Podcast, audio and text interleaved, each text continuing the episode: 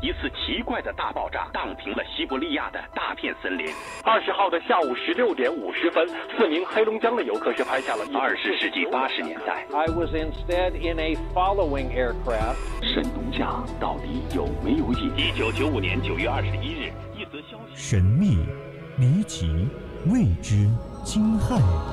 亚特兰蒂斯的文明是否真实存在？神秘罗布泊彭加木为何失踪？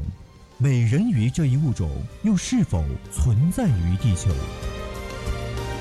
人类进程中未知事件究竟几多真真假假、虚虚实实？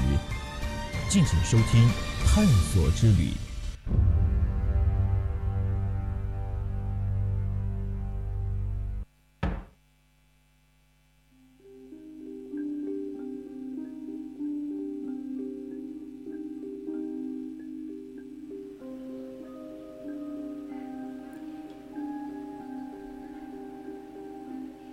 调频与您共享，亲爱的听众朋友们，晚上好！您现在收听的是 FM 一零零四川宜宾学院校园之声 VOC 广播电台，我是今晚的主播范雨欣。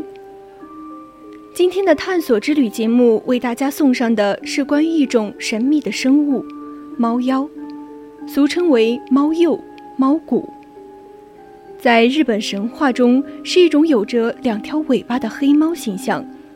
耳朵大而尖，牙齿为双面锯齿形的妖怪，是猫妖的一种。据说它有两条尾巴，能直立行走。最早版本来自日本《灵异记》，而中国乃至欧洲的志怪小说和传闻中也都有猫妖的身影。如果大家对我们节目感兴趣，或者对我们这次主题有什么看法？都可以拨打我们的热线电话零八三幺三五三零九六幺，或者说加入我们 QQ 听友群二七五幺三幺二九八，和大家一起讨论。当然，你也可以在新浪微博上 @VOC 广播电台，还有通过我们的微信平台宜宾 VOC 一零零时刻与我们互动。那么现在就让我们一起探寻有关猫妖的神秘传说吧。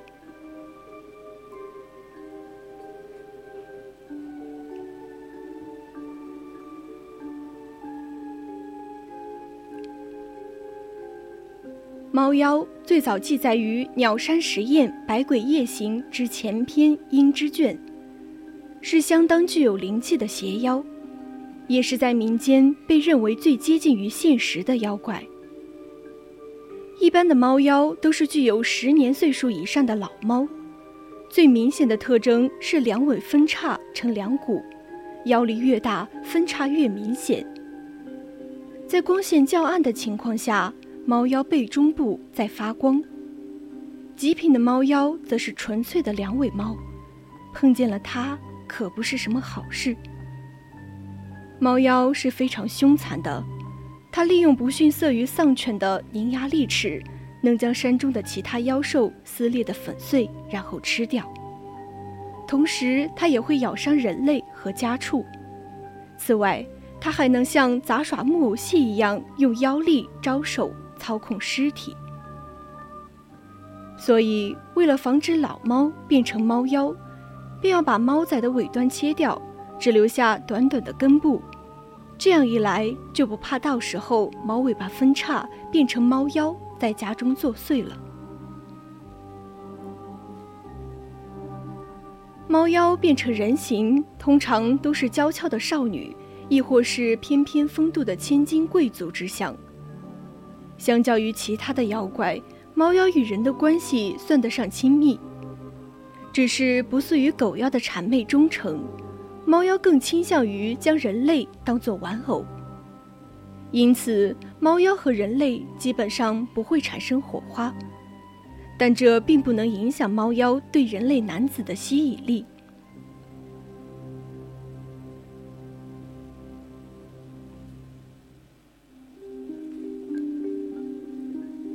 起志怪小说，当然少不了妖怪与书生的故事，更不用说猫妖这种善于变换的妖怪。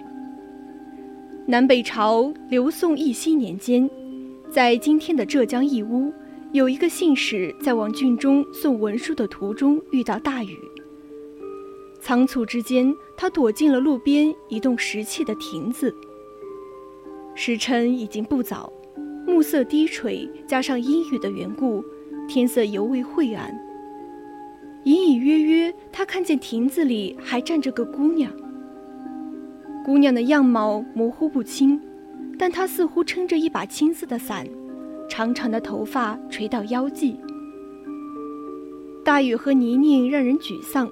但在这样的环境下遇到一位姑娘，尤其是一位看上去身材曼妙、似乎很年轻的姑娘时，信使还是有些兴奋的。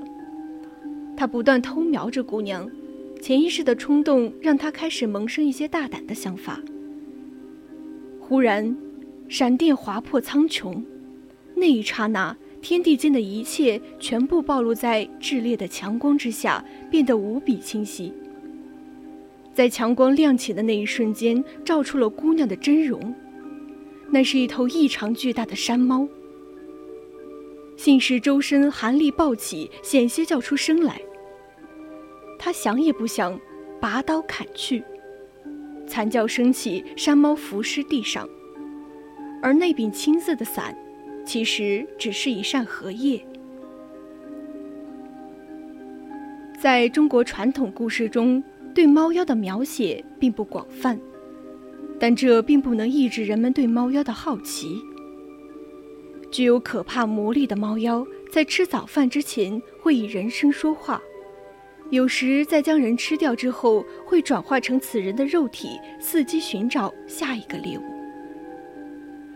通常，猫妖只攻击他怨恨的人，但是如果遇到性情更凶狠、手段更残暴的猫精，只要一看到人，就不分青红皂白，一律加以伤害。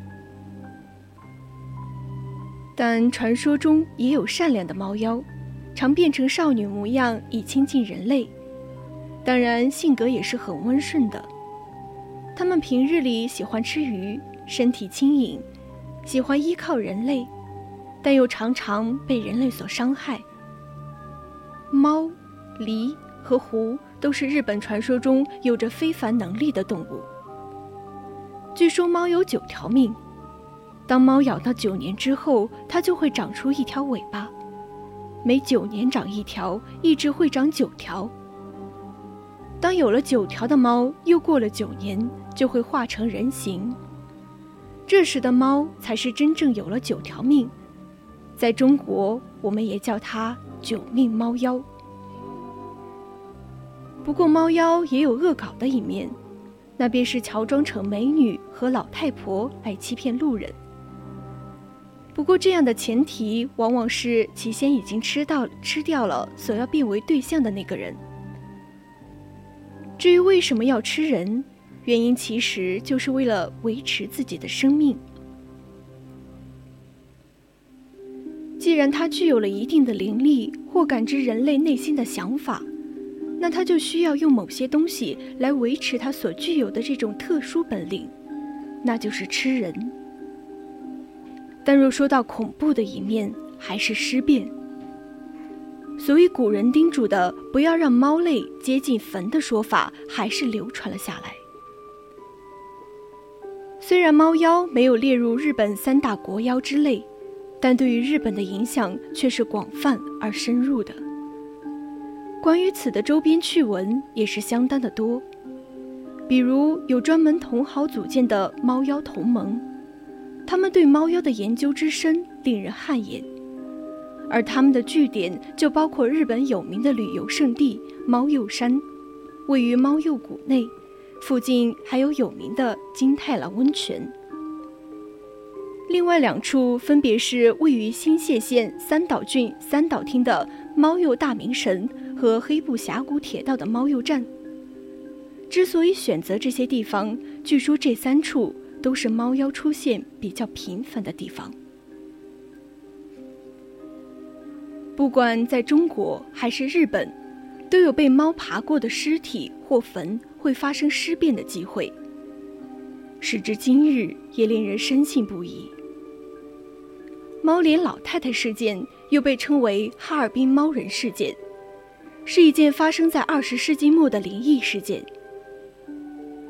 猫脸老太太的灵异传闻有好几个版本，其中最受关注的是被称为互联网十大灵异事件之一的1995年哈尔滨猫脸老太太。传说在哈尔滨道外区的一个老太太买菜回家的时候死在了路上，但是正巧旁边一只猫走过，这个被证实已经死亡的老太太却神奇的活了过来。也就是当地人所说的诈尸，身子没变，但是半边脸变成了猫的脸。当地的民族风俗是不让牲畜接近死者的，因为大家都害怕尸体借助牲畜的气而诈尸成魂。而这个老太太也正巧遇到了动物走过，才会巧合的复活。老太太复活之后，就被人谣传有吃人的嗜好。至于这个民间传说是怎么流传下来的，从很多老人口中了解到了一个说法。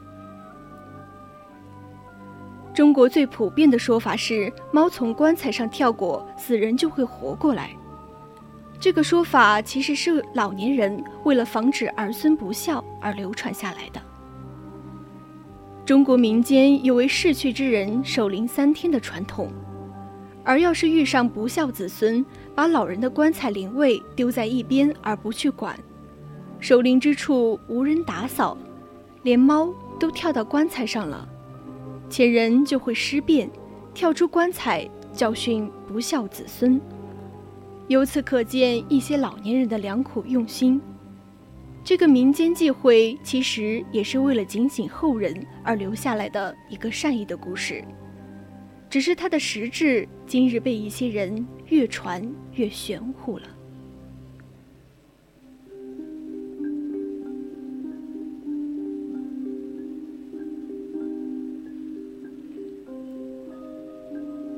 在中国历史文献中，也能找到一些关于猫妖的蛛丝马迹。猫附身的传说由来已久，唐人于迪的《闻其录》用一句话记述了这样一个故事：进士归系，暑月与一小孩于厅中寝，忽有一猫大叫，惊恐孩儿，使仆以枕击之，猫偶中枕而毙，孩子应时作猫声，数日而陨。简单一句话。勾勒出当时诡异恐怖的情形。正在睡觉的时候，因为猫叫惊扰了孩子，便叫人拿枕头打死猫。然而在猫死的一瞬间，却听见从孩子嘴巴里发出了猫叫声。几天之后，孩子便死了。猫附身似乎不能算作妖，而应以诡计。与猫自动附身不同，在那些眼默不闻的民间秘录里，确确实实存在过驯养猫鬼并以之害人的黑暗邪术。甚至这样的邪术曾经搅动过皇室风云，血咒的触手曾经伸进紫环大内，血染焦房，招致天子震怒。而此事也被史家郑重地录入《官修正史》。这就是独孤驼猫骨事件。事情要从隋王朝建国之初，长安城一桩诡异的传闻说起。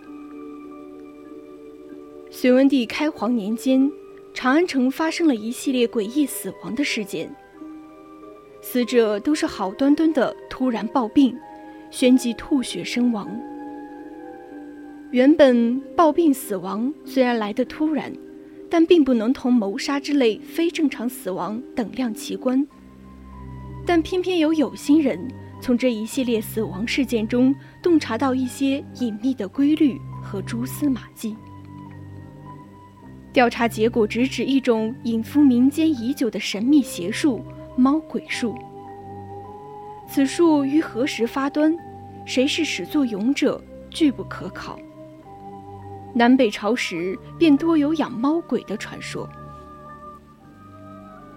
据《资治通鉴》记载，隋开皇十九年，延州刺史独孤陀号左道，奉猫鬼氏，其妻母先是猫鬼，因转入其家，会献皇后及杨素妻正室具有疾，召医者视之，皆曰此猫鬼疾也。一听到太医的诊断为猫鬼病，隋文帝马上就想到了独独孤驼，因为独孤驼一直都喜好这些旁门左道，并且他的母亲素来都有供奉猫鬼的习惯。他家的奴婢徐阿尼所说：“本从驼母家来，常是猫鬼。”而更凑巧的是，独孤驼的妻子家也同样。侍奉猫鬼，所以独孤驼曾经让精通猫鬼猫鬼术的徐阿尼对杨素及皇后施法，让自己可以多获财物。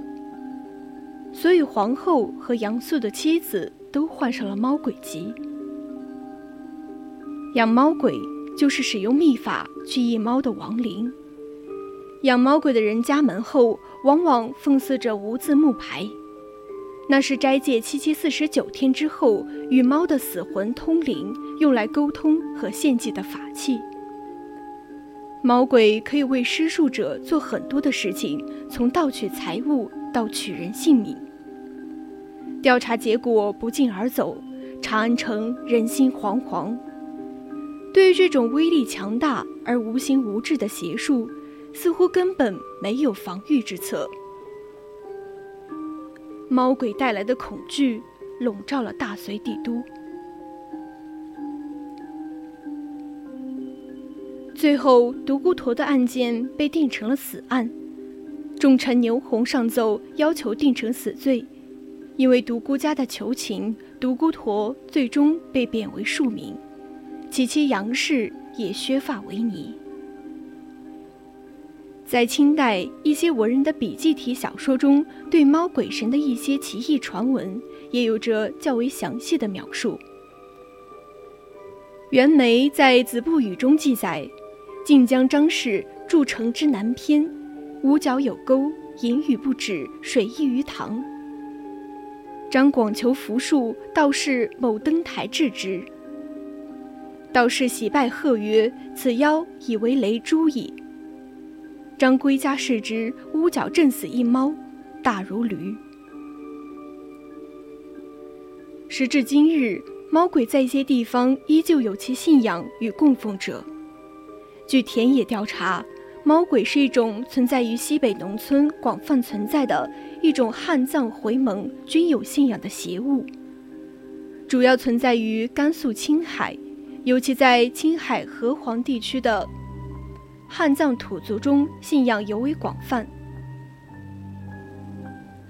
或许是当年隋文帝下诏将这些旁门左道发配边疆后，不断融合衍生的产物。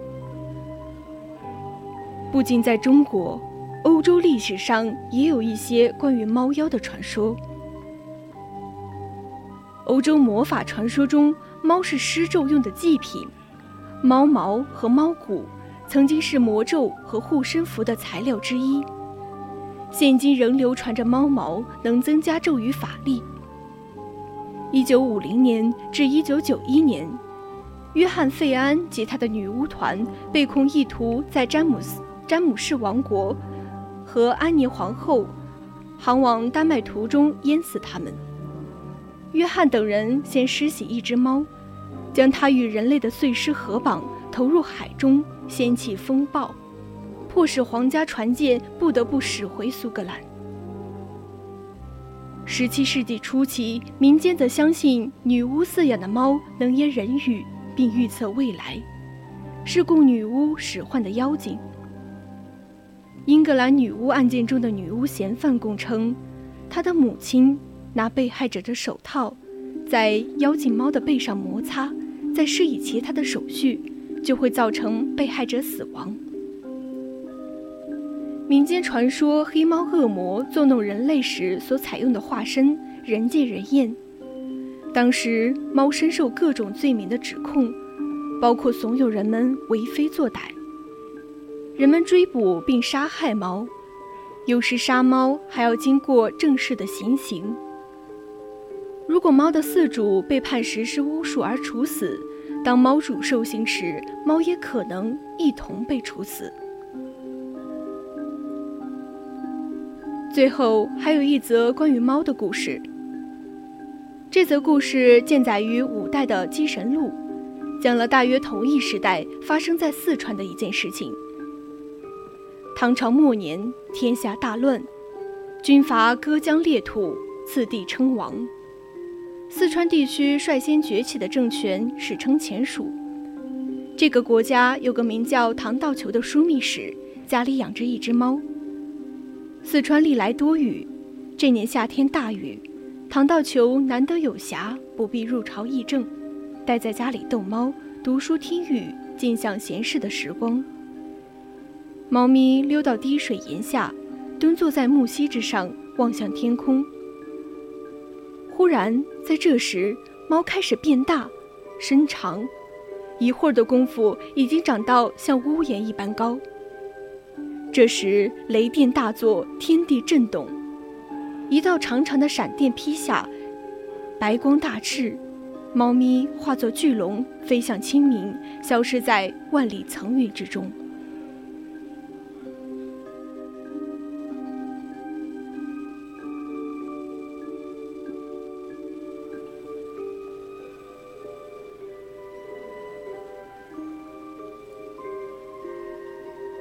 妖怪代表着人类对未知的恐惧、异类的排斥、邪恶的憎恶，以及对世道的愤懑。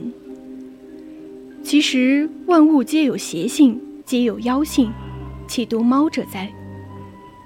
如猫鬼者，更可知人性贪婪诡谲、邪恶凶残，实在远胜于妖。作为猫咪控，读再多的猫妖传说，当然也不会稀释对猫的感情。因为世上最狰狞的，永远不会是埋在泛黄旧书堆里的妖怪。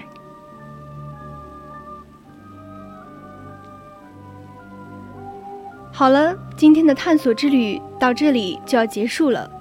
希望大家喜欢今天的节目，更多精彩内容，我们下期再见。